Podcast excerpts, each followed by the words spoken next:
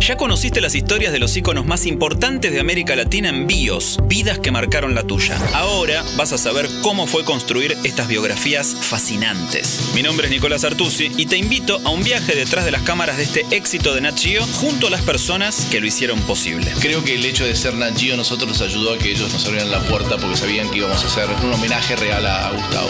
Charlie tiene un espíritu joven, lo manifiesta todo el tiempo. Alex es alguien que quiere rock and rollear toda la vida y no busca algo más allá de eso.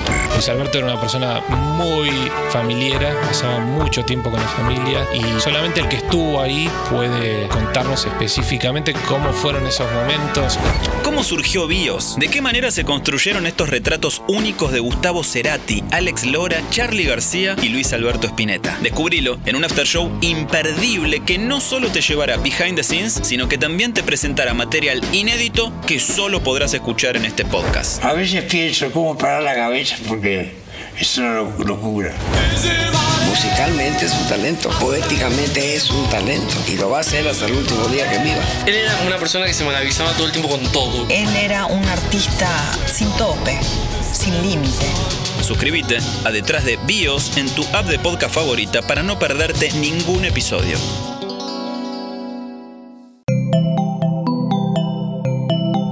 Estás escuchando Posta.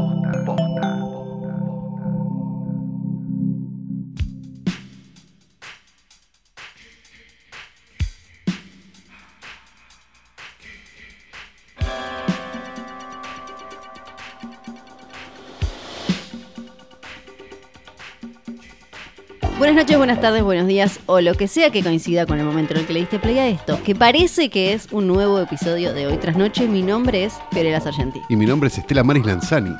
Esa la tengo. Y fui separada del elenco.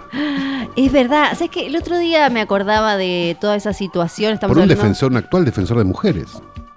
¿Ah, sí? Sí, la echó así vilmente Claro. con sadismo y felicidad Claro. en nombre de Sofovich al Sí. aire, pero ahora bueno, Ah, es verdad, claro. está todo empañuelado. Y fue todo para los que no saben de qué estamos hablando. Es un momento hermoso de la televisión eh, cuando ella estaba en una obra con Iliana Calabró. Correcto. Producida por Gerardo Sofovich. Correcto. Y en vivo en Intrusos, programa de Chimentos argentino, le, le dijeron que la echaban. Sí, te separa del elenco. Sí. Perfecto, dijo ella. Eso es cierto, era te separa del elenco. Con total tranquilidad aparte. Y ella aparte, eh, eh, de ahí viene una de las mejores frases de, de- de la querida Eliana Calabró, bueno, ahora un poco, un poco desgraciada en el último tiempo, que, que fue, ¿qué pasa, Tela? Sí. ¿No? En refer cuando hablaba con Estela Maris Lanzani. Ay, bueno, qué lindo tenerte acá después de, de todo eso. Gracias, sí, estoy muy contenta de estar acá.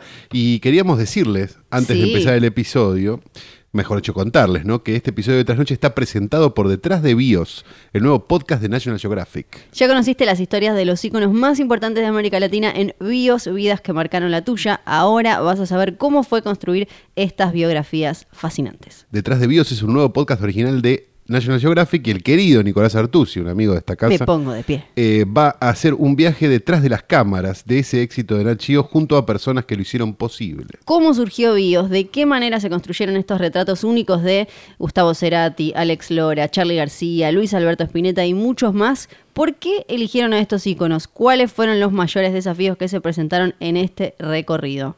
Descubrieron un after show imperdible que no solo te llevará behind the scenes, también te presentará material inédito que solo podrás escuchar en este podcast. Y no tenés que ser bilingüe para, para disfrutarlo, pues está en español a pesar de la pro. Exacto. Así que ahora anda a hacer la tarea, suscríbete detrás de Bios en tu app de podcast favorita para no perderte ningún episodio. Como si este chivo nunca hubiera existido, decimos que Sí. Flor no ha traído esta historia al pedo. No, claro, porque además eh, hoy estamos grabando en un lugar eh, distinto, especial, Muy especial, sí. también conocido como mi casa. Tuve que correr la mesa para poner el escritorio. De todas maneras hay un cambio, realmente Sí. es, es notable lo ordenado que está la casa de Flor últimamente y probablemente aquellos que escuchen un eco o algo es porque Flor sacó todos los papeles que tenía acá arriba del escritorio, algunos diarios incluso del año 88, Sí. 89. Había ¿no? hasta un cachorrito muerto Sí, en el medio de, y un gato que no sabía que tenía. Sí, exacto. Pero Así que bueno, felicidades. Tenemos el gato, un concurso, ahora estamos empezando el concurso para bautizar al gato que Flor no sabía que tenía. Que por ahora, hoy en este episodio, va a estar al lado de Danielito. Sí, exacto, que está tirado arriba, su cuerpo muerto, está sobre nuestro escritorio, ya un olor que la verdad no quiero ni saber. Fuerte, fuerte. El retrato con y sin perspectiva de género de la querida Rita Hayworth, tenemos nuestro logo bordado de trasnoche y la foto de un hombre nacido en enero de 1952 en la ciudad de Hong Kong, Ajá. que en esa época era británica, pero Sí. ahora es la China. Claro. Que hay unos quilombos, ahora Hay- se hay cagaron un poco a tiros, pero bueno, la cosa es así, llamado Samo Hung. Samo Hung. Si yo les digo Samo Hung, quizás no lo tengan. Ajá, ok. Si yo te muestro una foto de Samo Hung, decís, ese chino. ¿Vos decís? Yo creo que sí. Lo hacer el- identificaré. hacemos, el, hacemos el ejercicio. A ver, en vivo, en Tarán, directo. Ah, Ese sí, chino. eh, Pero tampoco es como un. Es de, letal. Es No. como alguna vez mis ojos se posaron sobre su rostro. Exactamente. Samo Hung es famoso por este, varias cosas. La primera, porque fue durante muchísimos años, eh, de alguna manera, el causante de que Jackie Chan llegara a Estados Unidos. Ajá, mira. porque era el tipo que lo coreografiaba y que hacía un montón Sí. de cosas con él y demás. La segunda cosa por la que es famoso también es porque es protagonista de una película muy maravillosa de comedia y artes marciales que se llama Operación Dragón Gordo. Porque él es medio grandote. Claro, entonces daba como una especie de. Enter the Fat Dragon se llama Sí. en inglés. Bueno, Operación Dragón Gordo. Y la razón por la cual está Samo Hung en nuestro portarretratos es porque fue el coreógrafo de gran parte de las películas que salieron de Hong Kong de fines de los 80 y a principios de los 90, que hicieron de alguna manera que el cine de Hong Kong llegara a Estados Unidos y Sí. fuera tomado, recordemos, John Woo, digo, Claro. o directores así, terminaron dirigiendo en Estados Unidos, y muchos de ellos ni siquiera hablando inglés. Claro. Este, y de alguna manera ayudó a cambiar la forma en la que se filmaba el cine de acción, no solo el chino, porque el Sí. chino influyó después en el americano. Así que de alguna manera el querido Sammo Hung es el responsable del cambio en la forma de filmar las películas de acción en todo el mundo. Míralo a él. Es por ¿Qué eso que el protagonista de Operación Dragón Gordo está hoy en nuestro portarretratos.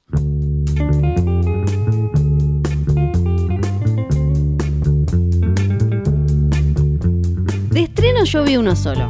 Yo también. Pero, eh, pero, eh, además, cuando, cuando salga este podcast, yo voy a estar en Nueva York en la Comic Con de O Nueva sea que te York. podés arrepentir. O O sea, que. no importa, me importa un carajo. ¿Qué dije me importa un carajo lo que dije en el podcast. Sí, claro. Sí, y me Perfecto. fui. Pero vimos. Pero pará, vamos, Sí. hacemos una pasada por Dale, la cartelera que suponemos, esto lo estamos grabando un, martes, full disclosure, sí. martes. O sea que tenemos 2, 4, 6, De acá al 8 jueves. estrenos. mm, Mm, Quién sabe si se Sí. convierten en 17 porque había estrenos técnicos que cumplir Sí. del Inca, anda a saber, ¿no? Bueno, una película de la que vamos a hablar.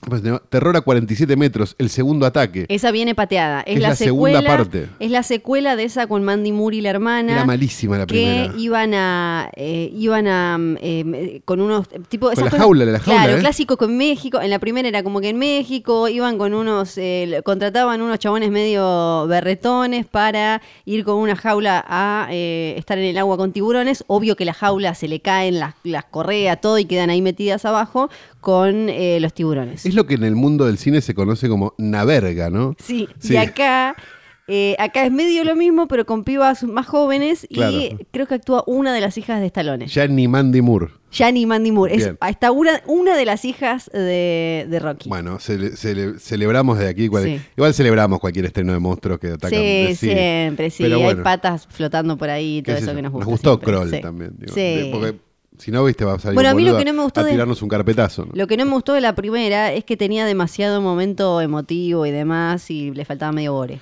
Se estrenó también El Reino, una película española que ganó un montón de Goyas, pero creo que hace como cinco años, pues está en los Es torrents probable. hace un montón. Sí. La traté de ver en un momento porque la había visto ahí en los torrents y viste, tenía un, tenía un, dije, "Ay, a ver un español, tal? no sé qué. Y las veces que la traté de ver me pasó lo mismo que con The Wire. Sí. Me quedé dormido. Y tu cerebro diciendo como, pero tengo que verlo, tengo, tengo- Claro. tiene que, esto supone- Pero no- parece que no, parece que no. Es de, es de corrupción la película. Ah, perfecto. Así que viene muy bien ahora en estos tiempos. Sí. Se estrenó también The Unicorn, bueno, le deseamos mucha suerte de acá el jueves a que se estrene, un documental norteamericano eh, sobre... Tengo ganas de verlo. Creo que estuvo... Ah, esta película estuvo en el Festival de Mar del Plata o en el Sí, Bafisi, estuvo en ¿no? uno de los dos. Sí, Sí. tengo ganas de verla. No sí, pude. yo también tengo ganas de verla. Eh, se estrenó también Muralla, hablando de películas internacionales, un thriller boliviano, eh, un, tra- un drama boliviano, con Pablo Charri. Ok. ¿Por qué necesitamos, lo- necesitan los cines de países limítrofes tener a nuestras figuras? ¿O será que nuestras figuras necesitan los dólares de los países limítrofes? Mm. Ya lo tuvimos a Jorge Román hace dos semanas en una paraguaya. Está este ahora acá. Bueno, qué sé yo.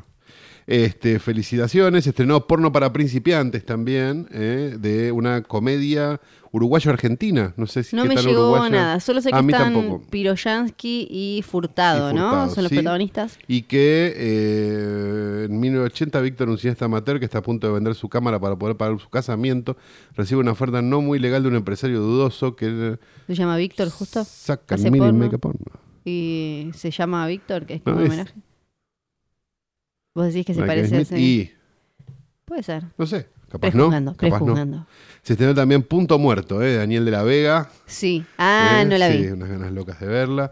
Eh, se estrenó también Que sea ley, el documental, so- el documental so- del aborto se estrenó. Sí. ¿eh? Que está eh, nada mejor eh, que hablar de la lucha femenina, una película dirigida por un hombre, ¿no? Sí, eso fue raro. Sí. El hijo de Pino Solanas, Juan Ujú. Solanas, que tiene Sí. un par de películas que fueron a un montón de festivales Sí, y esta ya y estuvo dando durmieron a un montón de gente. Sí, ya estuvo dando vueltas por un montón de festivales. Son esas que quizás pensás que ya se estrenaron porque viste las fotos de. Claro, porque en el Cannes o no me acuerdo en cuál habían estado con los pañuelos. Sí, y ahora fueron. incluso en San Sebastián y no me acuerdo cuál Ah, más. Bueno, bien. Bueno, le deseamos lo mejor y, y esperemos que alguna vez una mujer dirija una película de estas, ¿no? Estaría muy bien. Estaría buenísimo. Este, Ahora sí, el estreno del que vamos a El hablar. estreno del que vamos a hablar es Joker. Guasón Sí, se dirigida llama. por Todd Phillips. Sí, que si de casualidad te acordás quién es Todd Phillips, sabés que es el director de ¿Qué pasó ayer? Todd De- Phillips, perdón, Todd Phillips Sí. es un director de la concha de la Sí, no, no lo estoy menospreciando porque acá no menospreciamos en comedia y terror y no menospreciamos por género. Es el director de ¿Qué, qué pasó ayer? Las de, tres, de las tres ¿Qué sí, pasó ayer? De todo un parto, de Todo Old un parto, School. Old School, Proyecto eh, X. Road Trip. No, Proyecto X la produjo o la dirigió. Sí, en todas esas está como. Está metido. eh, sí. War Dogs, la película de. de Ese es como fue su primer paso hacia algo distinto, ¿no? eh, Starkey Hodge, Sí. que es una obra, para mí es una obra maestra. Y tiene Road Trip, la dijimos ya. Sí, Road Trip. Y tiene además en su haber su primera película, que es una maravilla total, que aquellos que no la hayan visto recomiendo mucho, que es un documental que se llama Hated, que es la historia de Gigi Allen y los Murder Yankees, una banda punk de, de los 80-90 en Estados Unidos, que tenía un cantante bastante particular, que era Gigi Allen, este, y es uno de los documentales más crudos y más terribles que vos podés ver en tu vida, que ese tipo haya evolucionado para terminar dirigiendo The Hangover, me parece Sí. como de, de una amplitud este, fabulosa. ¿no? Además, recordemos que venimos de un año en el que el guionista de, de Hangover se ganó el Emmy por Chernobyl y eh, se ganó además como el mega prestigio mundial. Es el, es, el, es el de Hangover Appreciation Year. sí, este, ¿no? total. Porque, y el, el- Igual es el- el guionista de Hangover 2. el- Sí, creo que sí. Ni siquiera Pero- de la 1. Pero, y también tiene todas eh, puras comedias, de la 2 y de la 3, no de la 1. Y, pero tipo Superhero Movie, Scary Movie 3, Scary Movie 4, todo así. Y el chabón, el guionista, dijo que fue más fácil para él escribir Chernobyl que esas comedias. Y bueno, ahora lo tenemos a Todd Phillips, que eh, por, para mí, por suerte, le, le dieron esto. Supuestamente fue su idea hacer esta versión de, de Joker. Él contó algo así como que estaba en el estreno de War Dogs. Y, y pensó como, bueno, esta película a mí me encantó hacerla, pero no, no, no va como a mega trascender, no va a ser una película que esté en todos lados. ¿Qué, qué mira la gente hoy? Y había un cartel, dice, ahí enfrente de otro estreno, que era de una película de cómics que por las fechas podría ser Escuadrón Suicida. Y él entonces ahí pensó, ¿qué pasa si... Pero esa no la miró nadie. No, ¿qué pasa si eh, agarro una historia de cómics de superhéroes, que supuestamente es lo que ve la gente, pero la uso para contar una historia de las que a mí me gustan, que son de más de New Hollywood, años 70 y demás? Y, ahí así- trató de conseguir los derechos del Eternauta. ¿no? Claro. Y no los consiguió como todos los directores de cine del mundo. Sí, y Sí. terminó haciendo esta versión de, de Guasón, que en realidad yo quiero ver qué les pasa a, a los fanboys de DC y de los cómics viendo una película que no tiene un pedo de cómics. Exactamente, la película tiene un pedo de cómics y la película está buenísima. Sí, todo, sí, ¿no? sí, sí. Este, justamente porque si le sacás los dos guiños que tiene, porque tiene dos guiños la Sí. película, tres. Y hay uno que, Que no como- son importantes. Y hay uno que para mí es lo más choto de la película. Lo, lo- lo que le critico más fácilmente, ahora vamos Bueno, a ahora hablar. nos vamos a meter. Este, es básicamente la historia de un tipo eh, entrando en la locura, digamos, Sí. en una ciudad muy parecida a Nueva York, con un montón de guiños, me parece, a obviamente a Taxi Driver, digamos, porque los tiene desde, Sí. de- desde incluso el rictus de, de Joaquín Phoenix y un montón de cosas. Ya, bueno, Joaquín Phoenix, la tercera película, segunda película que lo vamos a hacer este, esto, ¿no? Digo, Sí. la, la anterior la hicimos un capítulo incluso. Sí, You Were Never Really Here. You Were Never Really Here, una película también medio, me pareció también parecida a, salvando todas las distancias, a tipo Good Time, ponele, Sí. ¿No? Ese tipo de cosas. Este, Bueno, no es loco que ahora el Guasón y, y Batman salgan de películas así, porque Good Time es una película protagonizada por Robert Pattinson que ahora va a ser Batman. O sea, Claro. como que le, se ve que. A mí me, me gusta esto que está haciendo Warner, que no le funcionó tratar de copiar a Marvel, entonces va a ir por otro lado tratando de, de hacer otra cosa. Bien, y la, y la verdad que la película me parece que es como... O sea, está buena, definitivamente. Es una película que pa- pasa de ser una película de superhéroes, no tiene absolutamente No. nada que ver con una película de superhéroes, es otra cosa. Es un tipo que no sé qué, que no sé cuánto. te das cuenta que estás en Ciudad Gótica porque mencionan mucho a un tal Thomas Wayne y porque hay un hospital psiquiátrico que se llama Arkham. Exacto, y porque hay un, porque hay un guiño al final, Sí. digo, medio bobo, que se lo podrían haber evitado. Es, es muy Nueva York, si bien eh, Ciudad Gótica está inspirada en Chicago y un poco en Nueva York, acá es súper eh, súper Nueva York, hay tres cositas nada más que te indican que estás en una eh, ciudad inventada y de cómics.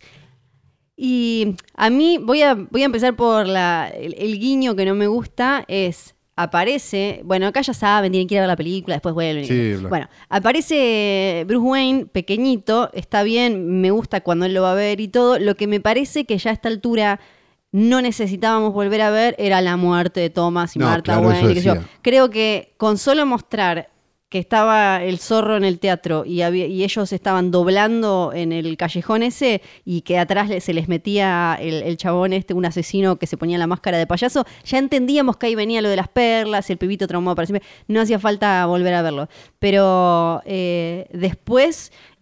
Lo que más me gustó es que creo que terminó sorprendiendo porque se habló un montón en la previa con respecto a la violencia, que claramente no es una película No tan parece tan violenta, grave, no es ¿no? tan violenta ni pedo. Esa Pero- gente nunca vio de Serbian Film, nunca No. vio nada, viejo. Pero también que, por otro lado, eh, se hablaba mucho como de Batman y, y el Joker y los villanos de Batman despiertan algo muy particular, que incluso hay, hay como ensayos escritos de esto, que muchos como, sobre todo incels ahora en Estados Unidos y chabones de estos por los derechos del hombre, qué sé yo, se apoyan mucho en Batman y en el universo de Batman para justificar o adornar su odio, locurita y demás. ¿Y eso qué culpa tiene Batman? no, obvio. Claro. Y- pero vos podés, si querés, vos lo podés explotar. O sea, si, si vos estás escribiendo un cómic de Batman, lo podés explotar. O, por ejemplo, no sé, hay un cómic en el que Harley Quinn se coge a una habitación llena de Jokers. Eso es un tipo, un chaboncito, un pajerín que, que- que le está dando a todos esos lo que quiere.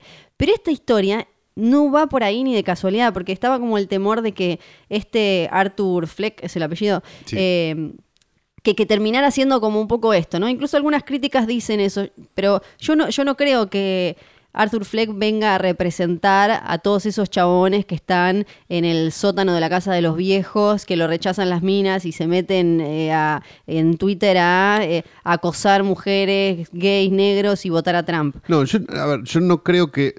Yo tengo mis dudas de si sí o si no eso. O sea, porque yo lo veía y decía, claro, este es básicamente un resentido. Claro, O sea, pero para es mí- básicamente un tipo que no tiene ningún talento para nada y el único talento que tiene es este. Yo eso lo entiendo, y, pero te lo hace ver de una manera tan patética también. Sí, sí, Digamos, es total. cero heroica. Entonces llega un punto donde la película está diciendo, sí, este pobre pelotudo que no tiene no sé qué, pero no se está apiadando en ningún momento. No. Entonces no me pareció que fuera grave. Yo en un momento lo pensé porque dije, esta película está queriendo, sobre todo la- la- las, no sé, los primeros 10 minutos, digo, cuando lo cagan a trompadas, no sé qué, Sí. como esa parte, que vos decís, ah, deben estar, deben estar como queriendo humanizarlo, ¿viste? O no sé qué. Pero la verdad es que es un boludo, o sea, es un boludo. Sí, Entonces, a mí me- me- Hay un punto donde vos no tenés, a ver, vos con Travis Bickle tampoco tenés este, empatía, No. digamos, ¿no? O sea, sí, hubo un loco que tuvo empatía con Travis Sí. Bickle y fue que trató de matar a un presidente, estamos de acuerdo, un loco. Sí, sí, pero- pero, pero pero, pero nadie son siente empatía usan- por Travis Bickle, Sí. es un imbécil. Pero además es gente que ya tiene, ya tiene algo y solo utiliza de excusa o de marco eso, eso que pasa. A mí me pareció que eh, i- iba más como, como que el, el, eh, la frustración que te ponen y el patetismo que te muestran del personaje no tiene que ver tanto con la frustración de todos esos chabones que acá quizás no tenemos, bueno, tenemos un poquito ahora que podrían ser como, no sé, esos que votan expert y tienen 18 Sí, los, los años. fans del aje. claro, y todos esos. Acá no te lo tenemos tanto, me parece, pero creo que... La, Gente que pide mano dura, pero no sobreviviría un día de la colimba. Sí. Creo que a- acá el, eh, es todo esto que te muestran de la frustración y todo, tiene más que ver con eh, un mensaje que no sé si la película, si, si, los, si eh, Todd Phillips y, y el, otro guionista lo querían decir de esa manera o les salió, pero termina teniendo una bajada como súper eh, anti-meritocracia y súper, eh, incluso súper progresista, humanitaria, porque lo que te muestra es un chabón que claramente tiene algún ambito, que no está Sí. con- no, no- maneja 100% de sus capacidades, que está eh, viviendo de manera súper precaria con una mamá enferma, totalmente desatendida, que eh, en, una, en una ciudad con un estado que se está achicando cada vez más, él termina no teniendo acceso a las pastillas y a la terapia por esos recortes, y lo que te muestra un poco es como, como cuando desde el Estado se, se sostiene un sistema en el que unos pocos la pasan bien en detrimento de, de muchos y cuando eh, y esa gente que es la que más sufre en el medio que, que- que- que termina cayendo en esas grietas y todo el resto nos, nos acostumbramos y nos terminamos alienando y se empieza a generar como ese caldo de cultivo y hay un montón de gente que termina viviendo como el culo siendo ignorada por esa cosa de acostumbrarse a pasar por al lado de un nene que se caga de hambre, de pasar por al lado de alguien que claramente la está pasando súper mal y quedan como invisibles para la sociedad y el sistema. Creo que viene como de por ahí y que sí al final él termina sin querer convirtiéndose en una- como en un icono de todas las frustraciones de Gotham y, y demás. Eh, eso me gustó mucho. Tiene, con respecto a lo Yo- que vos decías antes, Yo te escucho hablar Sí. y es siempre lo mismo, siempre el pasado, siempre lo mismo, muy politizada, muy de izquierda. es re cacacuca la quería, película. sí, quería, homenajear a, a Mirta Legrand hablando con Cecilia Sí. Roseto. Perdón, adelante. Eh, es re cacacuca. Lo que decías de, eh, lo que- de Taxi Driver, obvio que es eh, la- las eh, referencias más obvias son Taxi Driver y después El Rey de la Comedia. No, y hay, hay una referencia que, no sé, no entiendo cómo no está Sí, más, porque es más que Taxi Driver todavía, que es Contacto en Francia. claro. La película es idéntica a Contacto en Francia. Toda la secuencia del subte es igual a Contacto en Francia. Todas las corridas por, por, por las escalinatas, por Sí. abajo del tren, por Sí. todo eso es Sí. Contacto en tiene, Francia. tiene, yo creo que desde lo temático por personajes, por una cuestión obvia, eh, el link más fácil es el de Scorsese, pero Sí. después tiene cosas de Sérpico, de hasta de Sí. Atrapado sin salida, de un montón, o sea, claramente 70s New Hollywood y demás. Pero eh, viste que en un principio Scorsese iba a estar metido en este proyecto, se había dicho que Leonardo DiCaprio iba a ser el Joker, que él iba a dirigir, después que él iba Qué a producir. suerte que no. Sí, qué suerte que no. Eh, pero tiene sentido, o sea, como que siempre esta historia iba a bordear por ahí y ahí aparece un gran tema que, que siempre medio que lo persiguió a, a Marty y a sus perritos, es el de si refleja o, o- o promueve o aprueba esta cosa de, bueno, él te cuenta historias de, de tipos súper violentos, criminales y demás. Le pasó hasta con el logo de Wall Street. Está solo reflejando algo que existe de alguna manera en la sociedad o contando una historia o está aprobando y eh, eh, está empujando y está promocionando. Eso es lo que le tiran siempre. Para mí la respuesta es fácil. También no, ahora. yo no, pero igual esto con Scorsese le pasó siempre. No, No, no quedó pegado que- en la pared Tarantino cuando lo tiraron contra la pared No.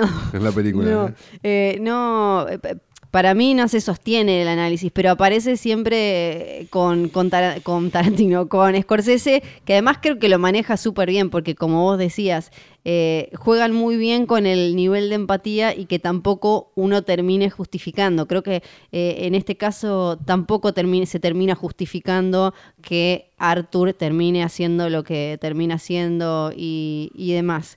Y mm, la película es solo él. Eso, como, Sí. ¿viste? Cuando, cuando la gente te pregunta como, chi, ¿qué onda De Niro? Está muy bien, pero son segunditos, es tipo Joaquín Phoenix. Está, sí, está cinco minutos. Te Claro. digo que, que está muy bien, me gusta cómo muere aparte. Total, ya estamos Sí, en es como... Me gusta como lo cagan a tiros y después lo repiten en la tele. Me parece como. me- a ver. Me parece que, que- que si, si las películas de, de superhéroes, por llamarlo de alguna manera, encontraran este lenguaje, Sí. probablemente serían mucho más interesantes de lo que son.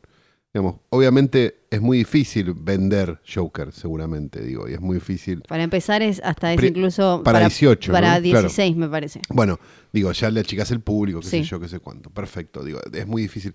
Pero, pero hay algo, digamos, en la, en la estructura del superhéroe, digamos, que, que- que es un personaje muy traumado, siempre lo fue, digo.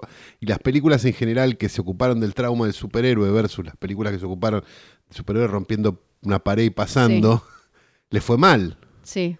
Digamos, no sé, también eran chotas también las Hulk, pero digo, pero las Hulk eran películas que hablaban más de este pobre tipo que un- de buenas a primeras un día le, le- le- le hacen mucho quilombo en la FIP y se le rompen Sí. los pantalones, digo, eh, y era, era un padecimiento, digamos, no era algo que esté bueno. Me parece que, que- que es eso, es, es un poco una vuelta al, al- al cine, si querés, de, de, mm, ¿cómo se llama?, de- del protegido. Claro. Que, que en su momento, digo, me acuerdo, el protegido fue hace 20 años ya, pero digo, en su momento éramos dos lo que decíamos, che, son superhéroes, nadie se da cuenta. Sí. Sí, además, digo, y me parece que el Guasón, digo, el Joker, digo, la película, eh, es eso mismo. Es una película que vos la podés transitar perfectamente sin nunca darte cuenta que es una construcción superheroica o es una construcción, digamos, de- en caso, digamos, en realidad el Guasón no es un superhéroe ni en pedo, digo, es un, sí, pero eh, un villano de una historieta. sí. Este, pero digo que es una construcción de un, de un mundo, digamos, de, Sí. de- de- de superhéroes. La podés ver perfectamente como puedes ver Good Time, digamos, y no entender nunca que, que, que- que el- no sé, que Robert Pattinson Sí. es, este, no sé, cualquiera, no se me ocurre un malo de esos, pero el acertijo. Sí. Este, Calú dijo al acertijo, y sabe está, personajes. y está, sí, porque vi la Batman. Calú de- maneja porque vi la. Batman buena, Claro. la, la de Adam West. Este, el cascarón. ¿Quién era el El cascarón? cascarón era Vincent Price. Ah, el del huevo. Sí, sí, sí. Para Era mí- Vincent Price el cascarón, ahora me agarró la duda. Estoy casi segura de que era Vincent Price Era el Vincent del Price, sí. huevo. No me acuerdo si era otro. Bueno, el punto es que si, esa, si esta es la construcción, Sí. está buena. Es que El problema es cuando te dicen, no, esta es re profunda, Sí. Logan. Y es una Sí. verga, igual que todas. para, para mí, a- acá Digo, le- porque, porque cuando vos ves los esfuerzos del otro Sí. lado. porque- A ver, para, no le vamos a. No, no, vamos a correr a Marvel porque digo, está bien, ya sabemos lo que Es yo pienso de Marvel y es otra búsqueda. Este, a DC tampoco lo vamos a defender porque digo, no ha hecho una puta película buena nunca. No, no, no, es la... Bueno, lo es bueno... como el, mi- esto es un milagro. Entonces, lo- bueno, Sí, lo bueno de que les ha- le hayan tenido que quemar todo después de que con la Liga de la Justicia no les fue tan bien. La- no entiendo, perdieron igual la oportunidad dorada de ponerle la Justice Liga como la Champions Liga. Sí. Después, bueno, la, eh, obvio que tienen sus películas con las que eh, les fue súper bien, pero después de ese momento en el que a la Liga de la Justicia no le fue tan bien, se empezaron a animar a hacer otras cosas. Entonces te tiraron una Shazam que es más para, para pibes y ahora eh, te, te tiran esta y está buenísimo que Pero se esta no animen. es, esta, esta no entra. No, no, no, no, no, no comparte No le vi, perdón, no le vi ni el logo de DC. No, eh, debe estar al principio, ¿no? ¿Sabes que ahora no me acuerdo? pero tiene el logo viejo de Warner. Sí. Que eso es, un sí, detalle sí, sí, hermoso. es bonito. Este, y no la, no- o sea, no la ves como, no sé, viste cuando ves algo de Netflix que te aparece el tu, tu, Sí. es- o sea, no está No, eso. no, incluso- Digamos, es como, esto es una película, Todd listo, Phillips dijo que no se va a mezclar con el Batman de, de Robert Pattinson, eh, que, que de Batman también va a tener ¿no? un tratamiento como este, pero ya Matt Reeves está como va a ser eh, otra cosa distinta a lo que vimos. Como que creo que aprendieron una vez que se le medio como que se les hizo mierda todo, es una forma exagerada de decir, porque hoy igual ganaron miles de millones con. Aquaman y qué sé yo, pero le dieron lugar a estas cosas y ahora la idea es seguir Aquaman. animándose. Sí, Aquaman le fue re bien con, Aquaman. ta- con Soda Waikiki, ¿cómo se llama el, el- No, Aquaman. Jason Momoa, ¿cómo se Jason llama? Momoa. Sí. Qué Bueno, buen pero nombre, la tiene nombre de chocolatada sí, berreta. bueno. La idea es una Momoa. eh, empezar a animarse, pero me parece que funciona Joker porque había una idea real, como que la idea real vino antes de que, no es que, po- por, lo que cuentan, no es que Warner DC se sentó a decir quiero hacer una película oscura, sino que a un alguien, a una persona se le ocurrió tratar de contar una historia así del Joker, se la fue a vender a DC y DC como estaba en ese, bueno, a ver, probemos algo distinto, la agarró. Y me parece que ahí es súper distinto a eh, esta cosa eh, más planificada que quizás tiene Marvel, ponele que a veces no sale bien, es porque ahora necesitamos una graciosa, ahora necesitamos una... Claro, que- y hacen plana ahora- 20 años. Eso, Y acá... eso va a chocar, chicos, es En obvio. algún momento seguro, seguro que sí. Acá lo bueno es que creo que había una idea ya en, en- en la previa. Lo mismo, por ejemplo, ahora se viene la próxima película de DC. Es, algo completamente distinto, pero se llama Aves de, de Presa vs. Prey, protagonizada por el personaje de Harley Quinn. Que también es distinto a lo que trataron de hacer con Escuadrón Suicida, porque con Escuadrón Suicida estaban tratando de copiar, de que les saliera el éxito que tuvo Marvel con eh, Guardianes de la Galaxia. Acá están con, con eh, la película de Harley Quinn, tienen una, una mina, una actriz a la que le salió muy bien un personaje y, lo, y quieren aprovecharlo para contar una historia comiquera con una, como le dicen afuera, female gaze. Entonces la están vendiendo así. Pero me parece que la diferencia con estos productos es que hay una idea detrás que no es solo llenar un casillero o una fecha de estreno. Y resultó ser Escuadrón Suicida, ¿no? No, pará. Eh, ¿Qué más podemos decir, Joker? Bueno, Joaquín Phoenix adelgazó... Joaquín Phoenix, yo quiero decir una cosa. Al pedo te moriste.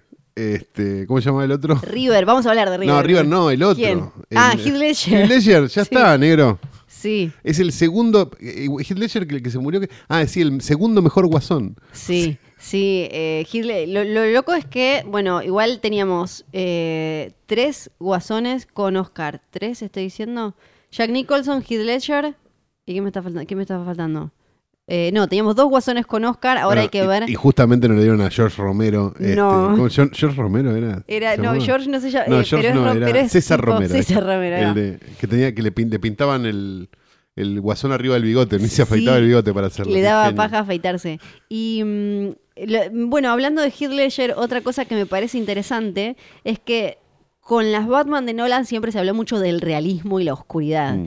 Y en realidad lo de realismo, o sea, muchas veces le decimos realismo y oscuridad cuando, eh, la- cuando es medio como callejera la película, ¿no? Como urbana y pasan cosas más o menos que entran más o menos en el verosímil, pero... Straight out a Gotham. Claro, eh, que, que la- que las de Nolan iban más por ahí, pero esta es mucho más real en cuanto a en cuanto a psicología, desarrollo de personaje, por eso es que le, le dicen, acá no sé cómo lo traducimos a lo de mm, character study, cuando hablan de que una película Un es estudio de, de personaje. claro, como que es el desarrollo de un personaje, qué sé yo. Una Entonces, película de personaje. esta es mucho más realista en ese sentido que las de Nolan. Sí, las de Nolan igual.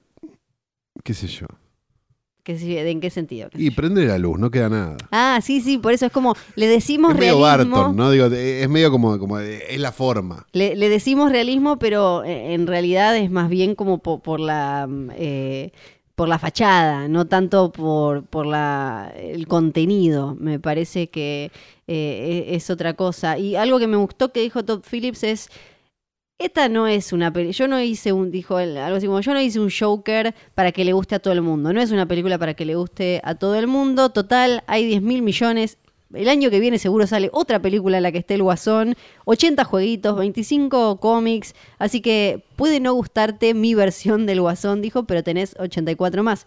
Y también lo loco es que en realidad en la película mucho no vemos al Guasón, porque eh, en realidad lo que vemos es como este tipo empujado po- po- por, esta eh, por, por todas estas situaciones termina cayendo en la locura y convirtiéndose en un ícono pero medio que sin querer el Joker es lo que se está en una historia de origen que el Joker es lo que se va a venir si llegan a hacer una segunda con eh, seguramente vos para vos va a ganar el Oscar eh, Joaquín Phoenix por No esta? sé, no sé contra qué va a ir.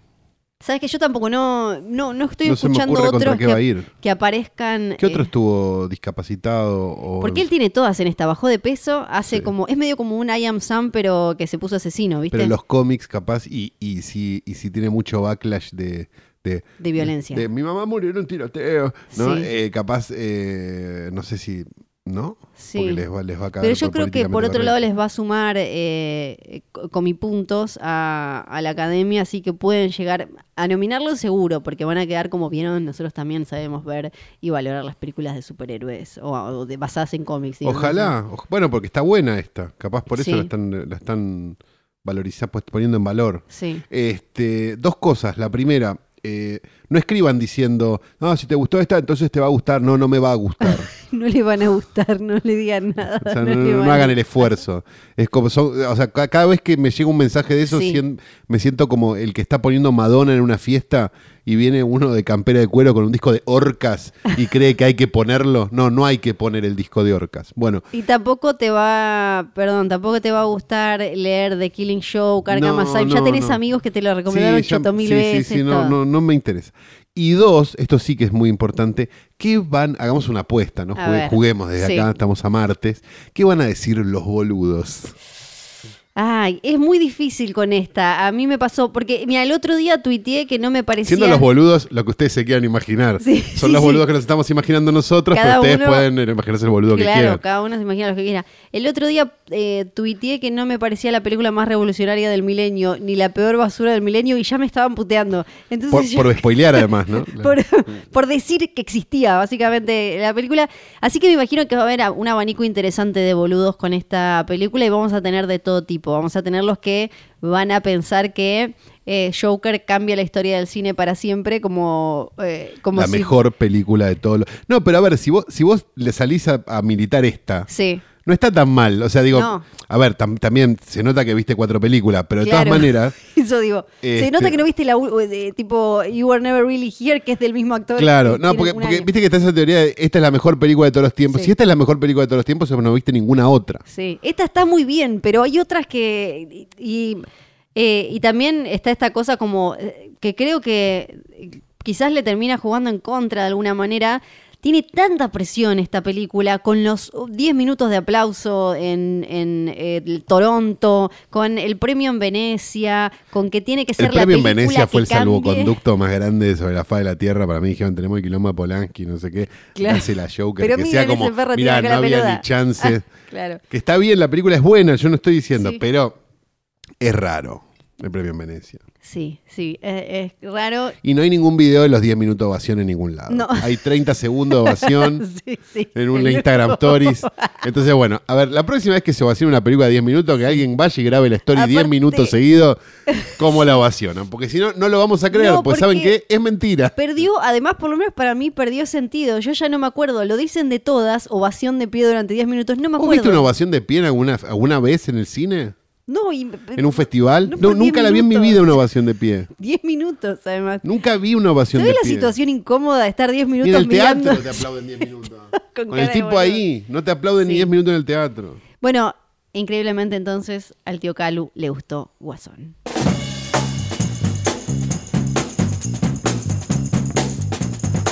La situación fue reconocida por el Ministerio de Educación, cuyas autoridades se reunieron con representantes del centro de estudiantes del establecimiento educativo y acordó la realización de tareas de saneamiento del edificio. Por tal motivo se suspenderán las actividades durante el viernes 4 y el sábado 5 de octubre. Esto ocurrió en Río Grande, la ciudad más grande de Tierra del Fuego. Este, cara que me puso es increíble.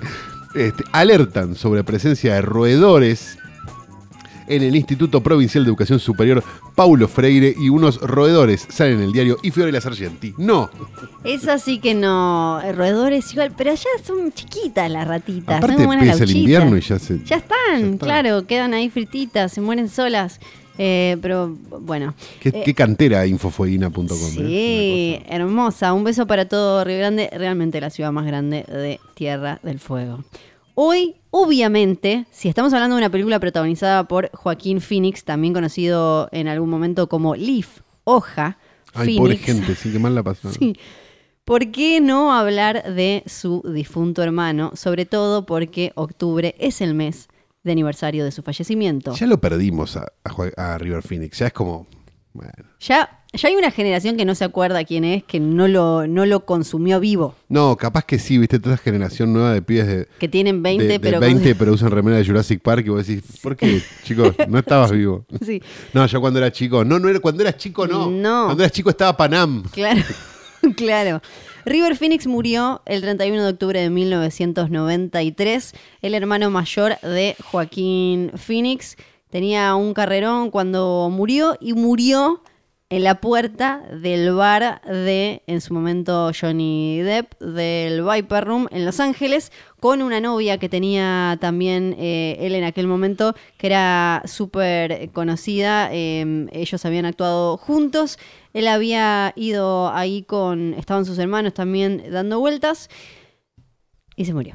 Se el murió. Viper Room era de, era de Johnny Depp, como el quinto Stone era de Pablito Echarri, Sí. o el gran Lebowski era de Florencia Peña, ¿no? No sé, pero siempre le quedó. de los actores que- y los bares. Sí. Actores y fundirse con bares. Es una cosa que pasa siempre. Fui a- al- en el tour que hice de muertes célebres en Los Ángeles, te llevan a la puerta de lo que era el Viper Room y, atención con esto, en la combi no solo te muestran fotos, hay una carpeta y una tablet que se van pasando donde hay fotos, sino que te pasan el audio de Joaquín Phoenix, con 18 años, llamando al 911 porque su hermano se le estaba muriendo en los brazos. ¡Finísimo! Me encanta. arriba, arriba, arriba. Joaquín arriba. finísimo. sí. Eh, River Phoenix eh, ya era súper conocido desde muy chico. Uno de sus personajes eh, más conocidos es, es el de Cuenta conmigo, Sí. pero estuvo en un montón de películas, nominación al Oscar, era canchero, era fachero, hizo un montón de cosas que en su momento no eran comunes, como ser súper activista por los derechos de los animales, era portavoz de PETA, era vegano, hablaba de comer, de, de- de- de- de ser sustentable, cosas que en aquel momento no se usaban. Lo que sí se usaba y se sigue usando es eh, morirse por heroína y cocaína y demás. Yay. Es un clásico. Y, y hay como algo muy loco El también. famoso en- vegano palero. Sí. Que eh, se preocupa por de dónde vienen todos los alimentos, menos esa falopa que vino en el culo de alguien, pero, Pero- se la toma igual. Tal cual, tal cual. Porque lo que dicen de River Phoenix es que es medio como lo de lo de Cobain, que él, como él, él quería evitar todo el tiempo caer en los clichés de Hollywood, de superestrella y demás, y terminó muriendo de una forma súper cliché de estrella y todo eso que es de una sobredosis en un boliche. Igual. La que era su novia en ese momento, Samantha Matis. eh, ah, Samantha Matis, claro. sí. La de Suban el volumen. eh, exacto, la de la película de Super Mario. ¿Dónde está Samantha Matis? Actúa cada tanto en cosas tipo dos episodios de Grey's Anatomy, un episodio de La Ley y el Orden y demás. Es Y la lo más rubia. importante, ¿cómo está Samantha Matis? Está muy bien, está muy bien mantenida, tiene 50 años casi. También la pueden haber visto como. Ah, está enterísima Samantha Sí, como Amy, la Amy grande en Mujercitas de los 90 y en un montón de películas así. Ellos eran novios, habían trabajado juntos en una película y durante un año más o menos estuvieron noviando. Supuestamente en The Thing Called Love es donde actuaron juntos. Supuestamente lo que ella contaba es que él venía limpio en, eso, en, esas épocas, pero algo empezó a pasar la semana antes de, su muerte. Después un amigo terminó contando que eso que andaba pasando era que vivían a cocaína y heroína. Entonces era eh, primero cocaína, después heroína, cocaína, heroína, cocaína, heroína, así hasta que eh, se murió. Ella dice que se había dado cuenta esa noche, ese 31 de octubre, que él había tomado algo, pero que la heroína que lo mató la, lo- consumió ahí en el Viper Room, donde también estaban sus hermanos. Ella no sabía que iban a ir ahí. El, a otra cosa que él tenía, que ahora eh, que se hizo muy común, pero en esa época no era tan común, era tener una banda. Él, eh, entonces él le dijo como, che, hay unos pibes que quieren que toque con ellos acá, eh, no vamos, bueno, dale, vamos. Y ahí terminó sucediendo todo. La muerte de River Phoenix fue algo así como la de James Dean, incluso él murió más chico que James Dean. Porque además marcó a una generación, murió a los 23 años. No solo marcó una generación, medio como una especie de, de fábula de advertencia, sino que también dejó un espacio vacío. Él en ese momento era todo, era popular, era el fachero, era el que tenía nominaciones al Oscar y eh, ya andaba dando vueltas por ahí Leonardo DiCaprio, que es el que se terminó quedando incluso con poco sí, películas. Sí, eh, literalmente eh, Total Eclipse y eh, eh, Basketball Diaries eran películas que iba a estar River Phoenix en algún momento y terminaron en DiCaprio. No se la agarró Samantha Matis porque era muy grande para Claro, él, ¿no? sí, sí, sí, fue como así.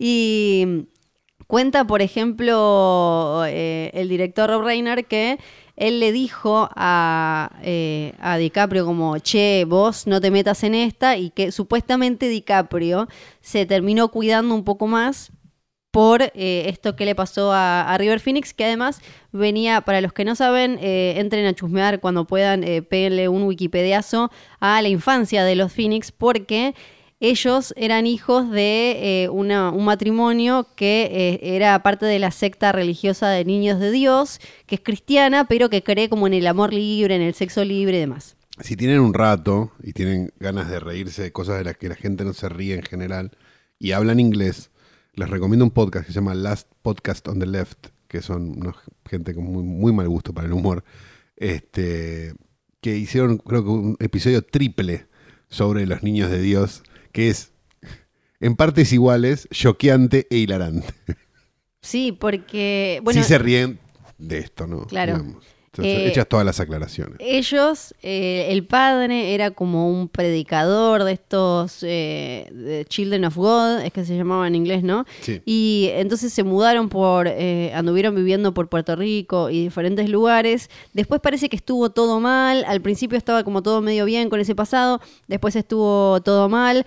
Joaquín se puso Joaquín y se sacó el nombre ese Leaf. Sí, porque, dale, bueno, bueno. los nombres son, uno se llama River, la otra se llama Rain, Liberty, Summer y Joaquín que era Leaf, ¿no? Tenían todos unos nombrecitos. Y gordo de Navidad. Claro. Los intereses que tenían. ¿eh? Sí, y, y el padre además tenía problemas con el alcohol y No problemas digas. con alguna que otra cosita, entonces eh, River Phoenix había terminado siendo una especie de, de- de figura paterna, era el que laburaba y mantenía a la familia, ya igual la madre los había puesto a todos eh, a, a laburar como, bueno chicos, pónganse a actuar, por eso Joaquín Phoenix también terminó actuando desde muy chico, pero era River el que iba allá adelante. Si nunca vieron nada de River Phoenix, arrancan, obvio, pu- pueden ver Explorer si tienen muchas ganas, pero arranquen por cuenta conmigo. Eh, después eh, lo pueden ver en un poquito en Indiana Jones y la última cruzada, es el que hace de el, indie chiquito. En My Private Idaho también es uno de sus grandes papeles. Y en The Thing Called Love, la película en la que conoció a quien fue su hasta el último día de su vida.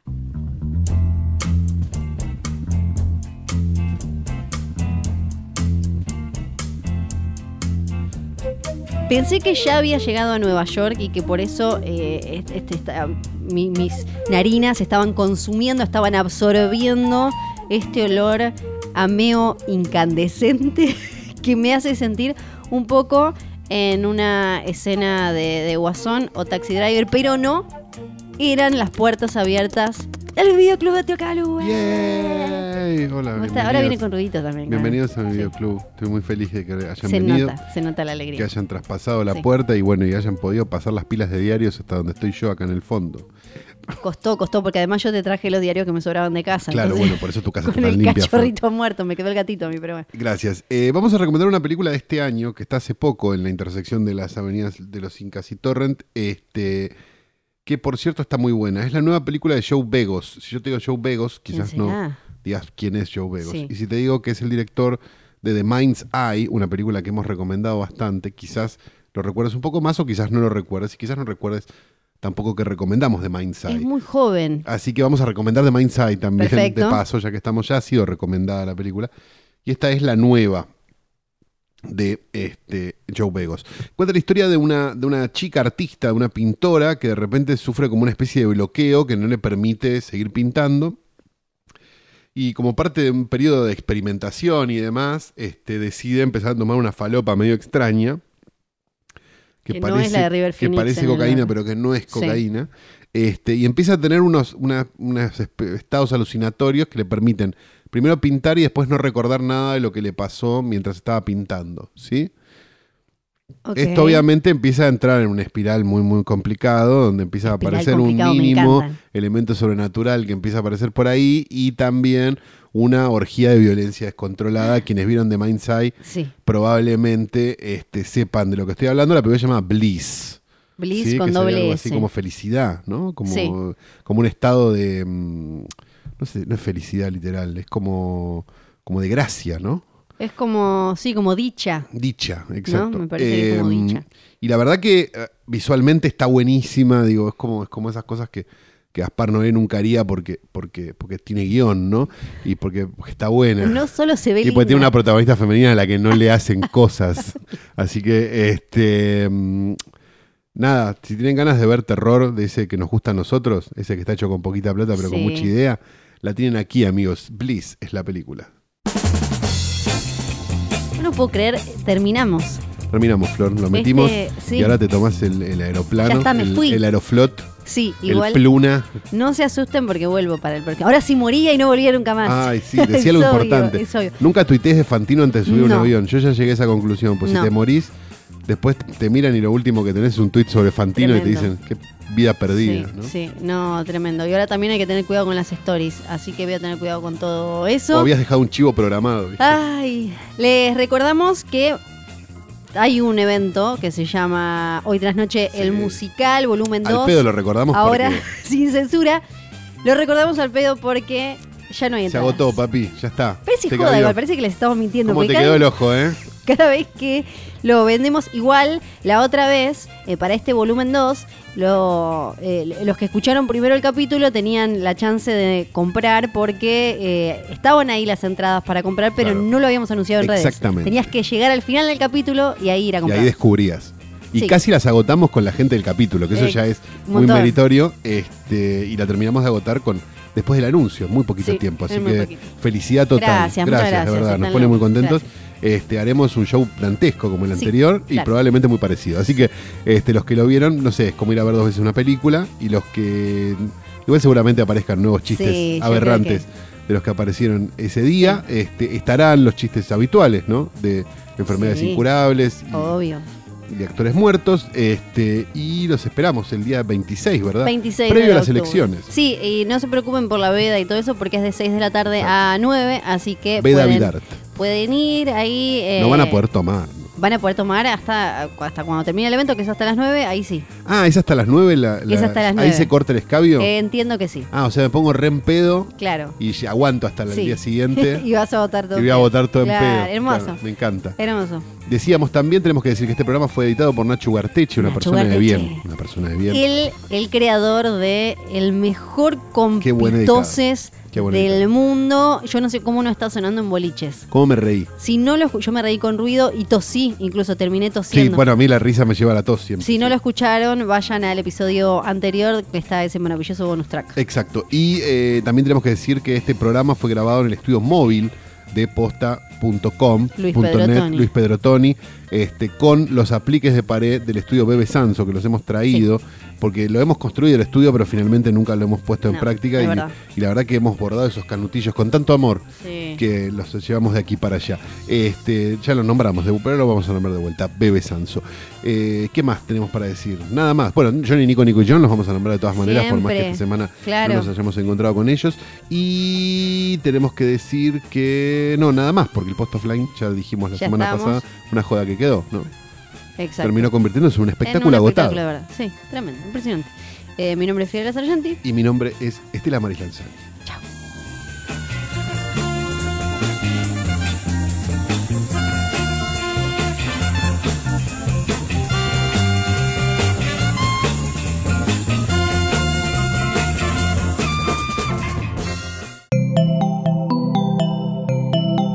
Estás escuchando Posta.